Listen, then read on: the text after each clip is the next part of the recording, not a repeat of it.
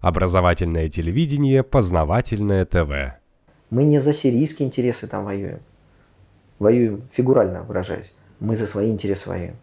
Потому что разрушив Сирию, дальше будет Иран, потом это все придет к нам. Вот не надо думать, что это где-то далеко происходит.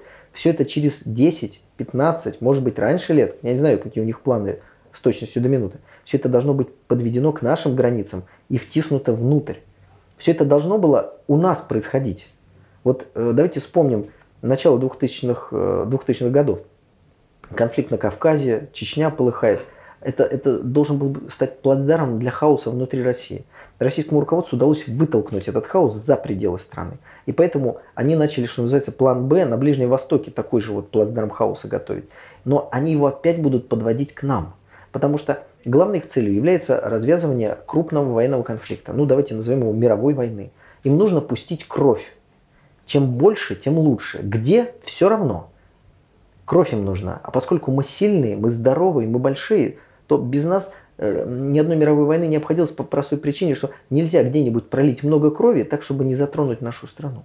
Поэтому эта угроза нам прямая. И мы должны интересы России в Сирии, которые полностью совпадают с интересами сирийского э, народа, отстаивать всеми доступными средствами. А получается, что маленькое государство где-то на Ближнем Востоке, Россия в одном полушарии, США в другом, и воюют в этом маленьком государстве уже как бы глобальная война.